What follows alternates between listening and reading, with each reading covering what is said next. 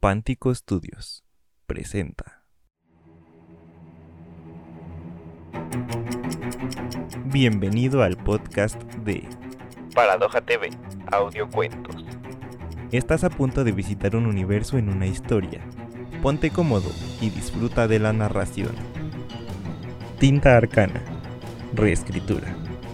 Escrito por Tonatiuh Herrera. Narrado por Fernanda Mendoza y Tonatiuh Herrera.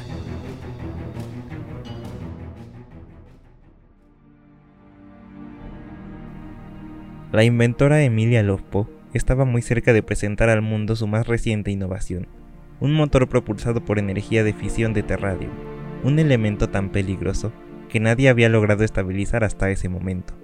La joven de 25 años estaba casada con su amor de la universidad, Filipa, quien la había inspirado a encontrar la manera de estabilizar el terradio, una mítica sustancia conocida como la tinta arcana descubierta recientemente y estudiada por un grupo de la Universidad de Kifgam del que Filipa era parte.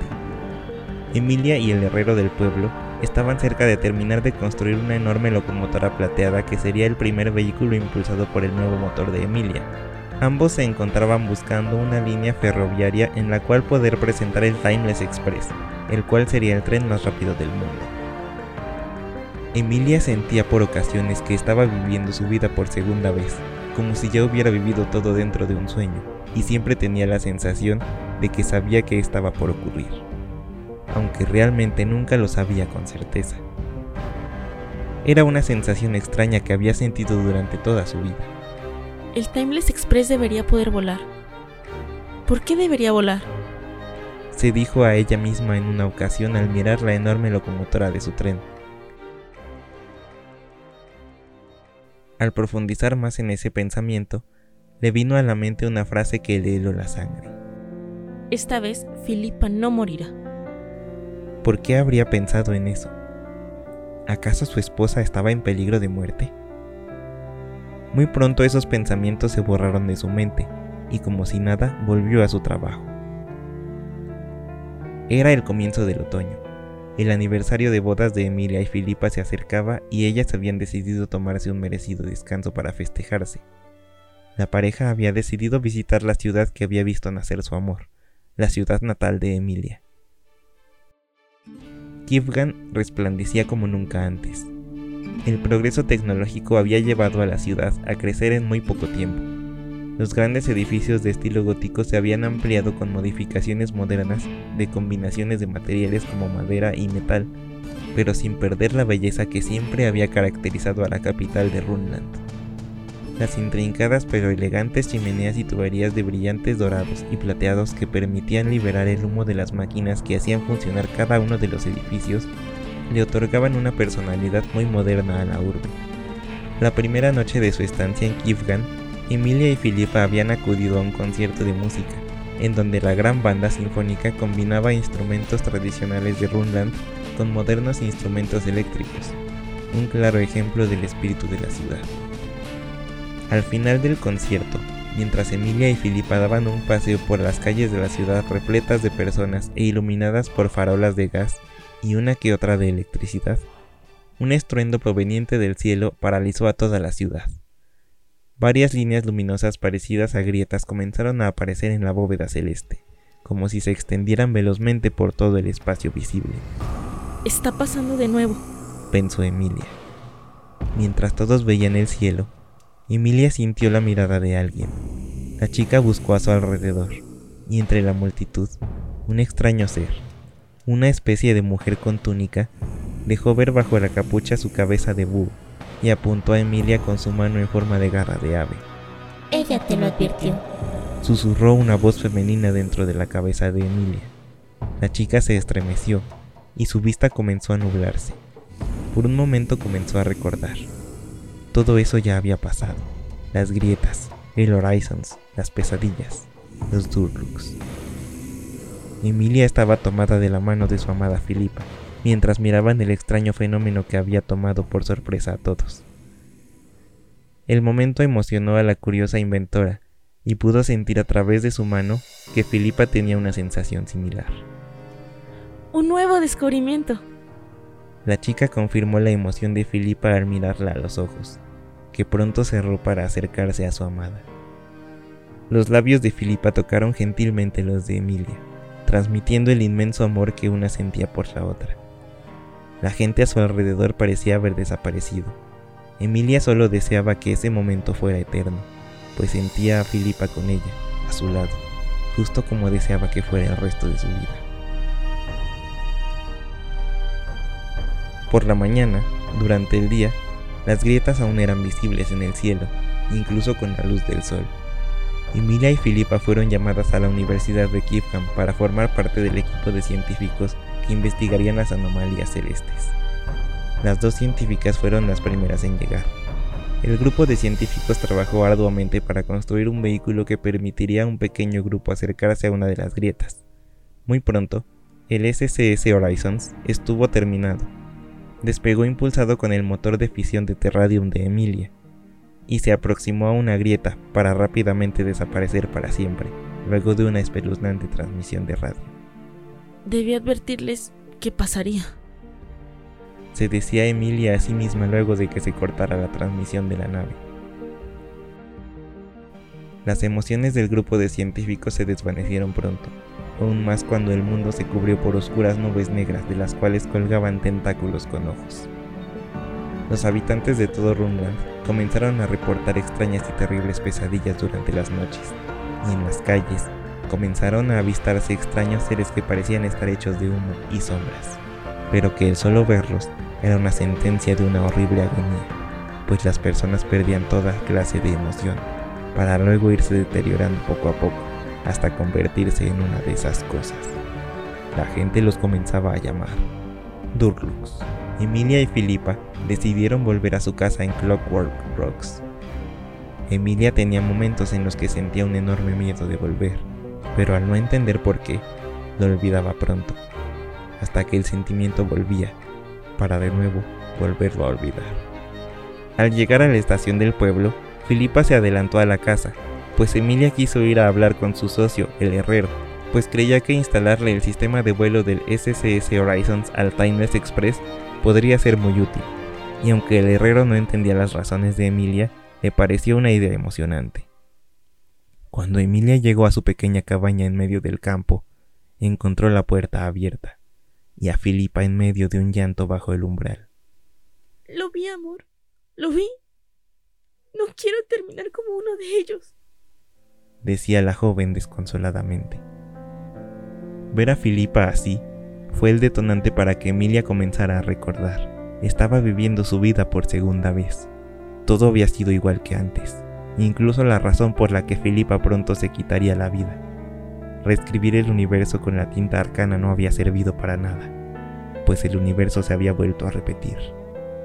Estaba condenada a ver por segunda vez la muerte de Filipa y el deterioro de su mundo, mientras ella solo podía limitarse a mirar sin poder hacer nada. Esa noche, desde los árboles la mujer búho miró a Emilia tratando de animar a Filipa y convencerla de que podrían encontrar una cura. Emilia sabía que la mujer búho las observaba. Los días pasaban y Emilia sabía justo cuándo y cómo perdería a Filipa. Aunque la inventora trataba de pasar el mayor tiempo posible con su amada, ella se alejaba cada vez más.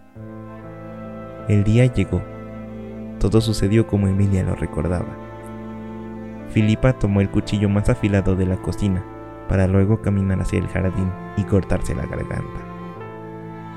Emilia lo volvió a ver todo reflejado en el espejo que estaba frente a la mesa, para luego ir corriendo a tomar en sus brazos a Filipa, mientras articulaba un te amo silencioso con su último aliento. Te amo. La mujer búho se acercó a Emilia quien aún sostenía el cuerpo de Filipa. Ella te lo advirtió, pero el tiempo es el que es. Escuchó Emilia la voz de la mujer búho dentro de su cabeza. Emilia ya no estaba sosteniendo el cuerpo de Filipa, estaba de pie, al lado de la mujer búho, mientras ambas miraban la escena que la joven había estado reviviendo hasta hacia unos momentos, congelada en el tiempo frente a ellas. ¿Cómo? El tiempo es autoconsistente, Emilia. Tú causaste severas grietas en el espacio-tiempo, tratando de reescribir el universo. El ser al que llaman la muerte del cosmos entró por esas grietas y comenzó a alimentarse del tiempo en este universo, empeorando irreversiblemente las rasgaduras, permitiendo el acceso de los Durlux y consumiendo poco a poco la realidad. ¿Quieres decir que fui yo quien provocó la muerte de Filipa? Preguntó Emilia con un hilo de voz. Es peligroso tratar de manipular las leyes del universo. Tu percepción del tiempo es lineal. Emilia, no puedes mirar al pasado. Tu vida es un constante viaje al futuro. ¿Qué quieres decir con eso? La realidad alrededor de Emilia se resquebrajó como un cristal. La mujer búho a su lado había desaparecido, y todos los fragmentos de la realidad cayeron alrededor de Emilia, revelando una cegadora luz blanca. Emilia estaba de rodillas en medio del Time Temple, frente a la enorme diosa del tiempo. Sintió el dolor de los golpes provocados por el aterrizaje forzoso del Timeless Express y rápidamente se llevó la mano a sus costillas izquierdas, donde sintió de nuevo un intenso dolor. El templo había comenzado a desmoronarse. Las esferas doradas caían al suelo, reventándose en pedazos, y la Time Lady se veía más débil de como la había encontrado. Emilia rompió en llanto, tomó la llave que colgaba de su cuello, el único objeto que existía que la hacía sentir cerca de Filipa. Una de las esferas cayó cerca de Emilia, provocando que uno de los trozos le hiciera una cortada en la mano. Emilia se llevó la mano al pecho, mientras su sangre que brotaba por la pequeña herida manchaba su falda y su blusa. La llave del éxito suele ser el fracaso, susurró la voz de Filipa al lado de Emilia. La joven inventora miró al suelo, donde el fragmento que le había causado la herida reflejaba el rostro de Filipa, mientras escribía la nota que le entregaría con la llave. Emilia tomó el fragmento de vidrio y lo miró de cerca. El rostro sonriente de Filipa era justo como la chica lo recordaba. Sabía que no volvería a verlo de nuevo en persona. Otro temblor sacudió el templo. Los muros comenzaron a derrumbarse, revelando justo fuera de él los enormes tentáculos negros de la muerte del cosmos que envolvían todo el Time Temple. La diosa del tiempo extendió los brazos para tratar de sostener los muros del templo. Emilia Lopo, el tiempo es el que es, pero aún hay una última esperanza. Emilia miró a la Time Lady, cuya piel comenzaba a desmoronarse justo como el propio templo. Mi sangre, el fluido del tiempo, la tinta arcana, mi legado final. Emilia miró uno de los ríos de la tinta arcana que fluía cerca de ella. Pronto se le ocurrió una idea, loca, pero al menos tenía que intentarlo. Sacó de una de sus riñoneras un par de pequeños frascos de vidrio y corrió a llenarlos con el oscuro líquido que emanaba de las venas de la Time Lady. ¡Corre, Emilia! ¡Sálvense! dijo la diosa del tiempo.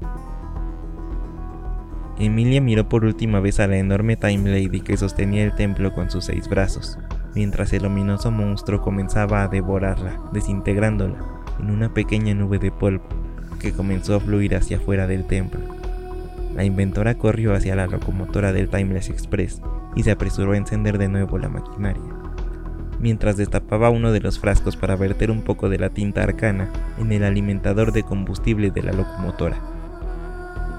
Todo el motor del enorme aparato comenzó a funcionar a una marcha que Emilia jamás había visto. La locomotora comenzó a funcionar a más de su máxima capacidad y la maquinista se apresuró a arrancar. El tren atravesó unos cuantos metros para despegar. A medida que se separaba del suelo, varias de las piezas que habían quedado sueltas por el impacto comenzaron a caer. Las fuerzas de la Time Lady cedieron y la diosa comenzó a desvanecerse por completo, mientras todo el templo caía sobre el Timeless Express.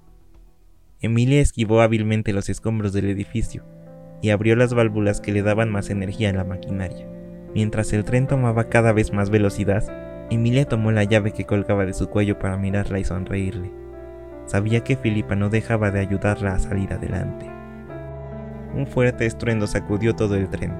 La llave se soltó de la cadena con la que colgaba del cuello de Emilia y resbaló de su mano.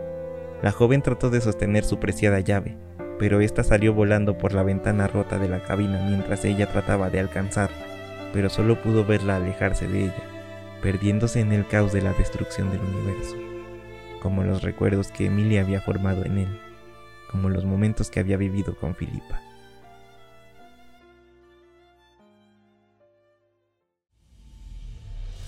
Emilia volvió su atención al tren. El estruendo había sido causado por el motor que destellaba rayos azules que comenzaban a recorrer todo el vehículo. El Timeless Express se sacudió fuertemente, mientras los rayos azules generaban alrededor del tren una especie de túnel brilloso por el que rápidamente desapareció. El Timeless Express volaba velozmente a través de un vórtice de nubes luminosas. Emilia Lovpo no sabía a dónde los dirigiría ese túnel, pero sabía que estaban a salvo. Ya no se encontraban en ese universo que habían conocido. El mundo del que venían ya había sido destruido, pero sabía que vivirían para mantenerlo vivo a través de sus historias.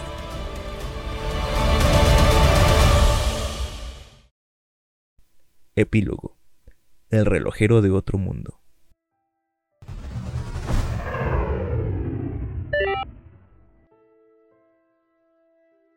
Ya casi no quedaba nada de aquel universo, que como tantos que él había visto, había sucumbido al insaciable apetito de aquellos monstruos del macrocosmos.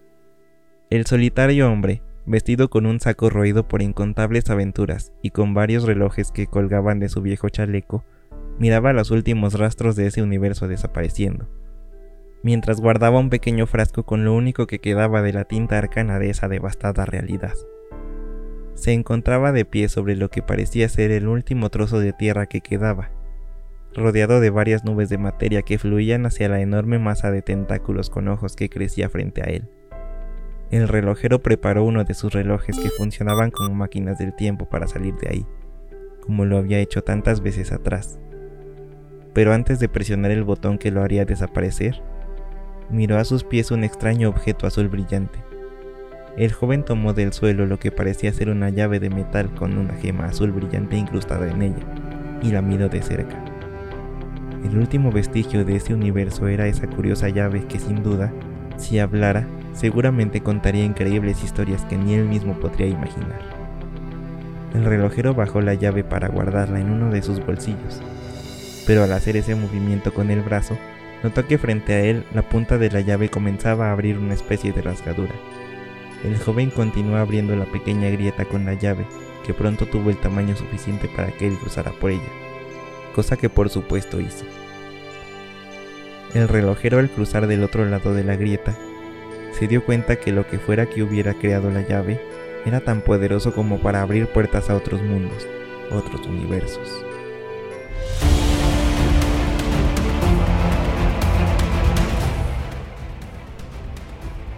Si te gusta nuestro contenido y quieres formar parte de nuestra comunidad de mecenas, recuerda que puedes apoyarnos por medio de nuestra página de Patreon, donde encontrarás mucho material exclusivo. También puedes apoyarnos compartiendo este podcast y siguiéndonos en nuestras redes sociales en Facebook, Instagram y YouTube. Yo soy Tonatio Herrera y te veo en otra exploración a nuevos universos.